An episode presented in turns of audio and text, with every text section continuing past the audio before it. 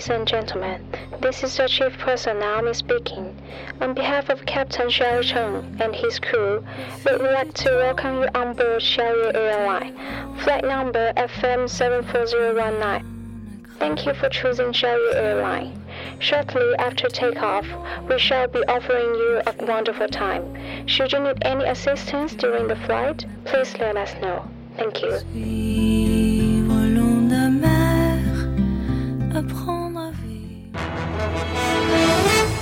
各位听众，晚上好，晚上好，今天是二零一六年五月四号，星期三，农历的三月二十八，欢迎收听日节目。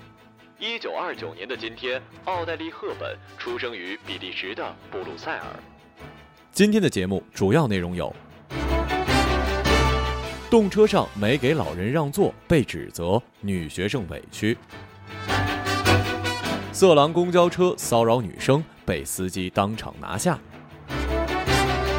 若不吃东西将活不下去。意大利判男子偷盗食物无罪。新郎被绑树上，脚上点烟。下面请听详细内容。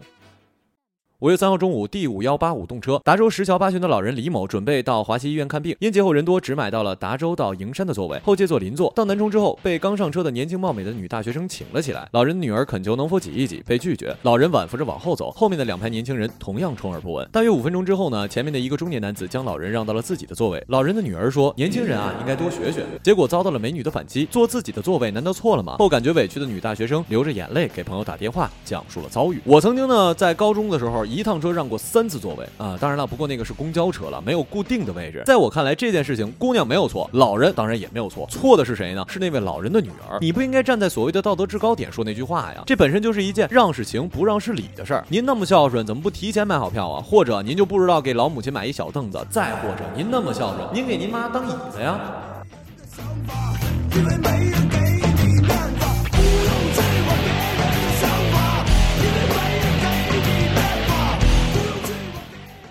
二零一六年的五月三号，台湾的台北一名中年男子登上巴士之后，用身体紧贴前面一名女高中生，且不断的磨蹭。巴士司机见状，立刻喝止该中年男子，并报警。事发于一辆由台北开往新庄的巴士之上，一名四十岁的男子紧贴一名高中生，过程中不断用身体磨蹭对方。女学生被吓得不敢张声，幸好周姓的巴士司机发现中年男子行为有异，立刻加以喝止，同时又向女学生表示：“司机叔叔保护你。”之后便报了警，再将巴士停在了台北车站，最后带警员前来将中年男子带走处理。同样的事情啊，发生在我们可爱、伟大、美丽的大陆。司机先生的反应是什么呢？呵呵呵，居然在笑，而且说人家也没有掏出来呀！哈哈哈哈！谢谢这位大陆公交司机的冷漠，您这样就对了，您家就没有女性，您永远不会有这种麻烦，对吗？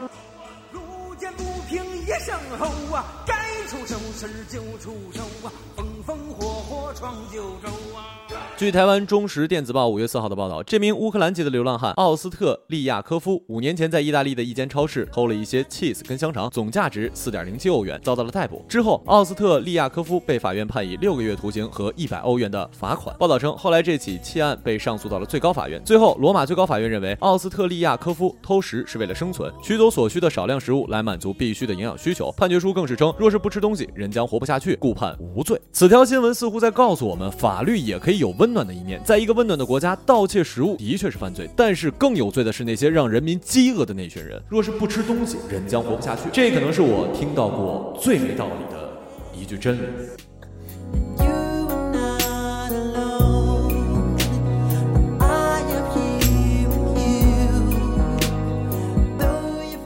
山东的婚闹似乎每年都能上头条，扒衣服、砸鸡蛋、顶着内裤满街转，牵着彩绳遛新郎，花样百出，且愈发愈低俗的趋势。捆在树上，抹上牙膏，屁股上放鞭炮，脚趾头上点烟，画面太美，已经不忍直视。虽然闹婚呢是一种传统习俗，但是确实刷新了下限。我记得我在乐乐日里聊到过这个话题，那就是婚礼习俗。我自认为我们家那边就挺落后的，但是看到了山东的哥哥姐姐们，忽然觉得我们那儿简直就是高雅之极呀。如果说婚闹的最终目的变成了闹，用那些人的话就是为了热闹的话，那不如你们，嗯。嗯，我其实是想说叫脱衣舞或者强暴新人得了，忽然察觉好像真的有人这么做了。好吧，好吧，你们赢了，反正我结婚是不会回老家就是了。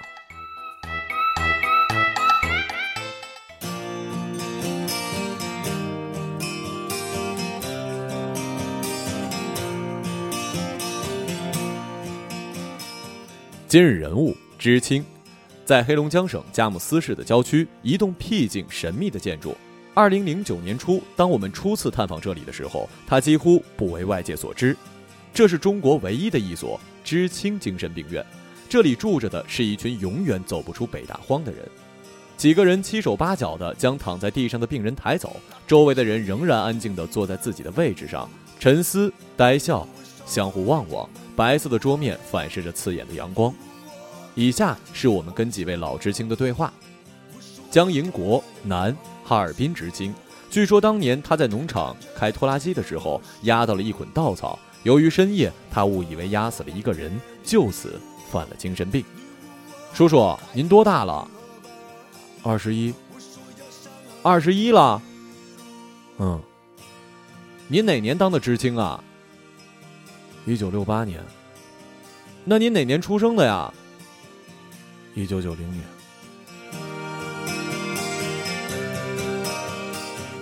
张慧莹，女，北京知青，她总是面带微笑。您愿意来乡下吗？当时，愿意来。不愿意来行吗？都得去，打鼓欢迎，家里逼着你来呀。您什么时候得的病啊？没病，哪有病啊？那您说我们这是哪儿啊？精神病院呐。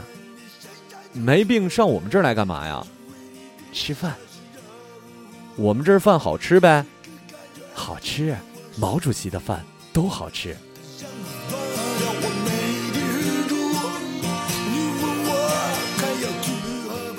根据知青安养中心的工作人员介绍，曾经的北大荒知青当中，有近三百人在下乡过程或者是返程之间，由于各种原因刺激，而患上了精神疾病。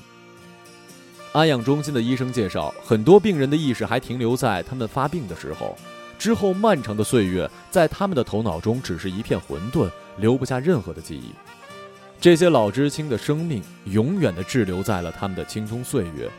他们就像那个年代活着的群雕和化石，成为一代知青史最直接的见证。而岁月流逝，生命也将流逝。可以想见，终有一天，当最后一位老人离去，这段历史也将失去最后的人证，只能成为文字与图片里的记忆。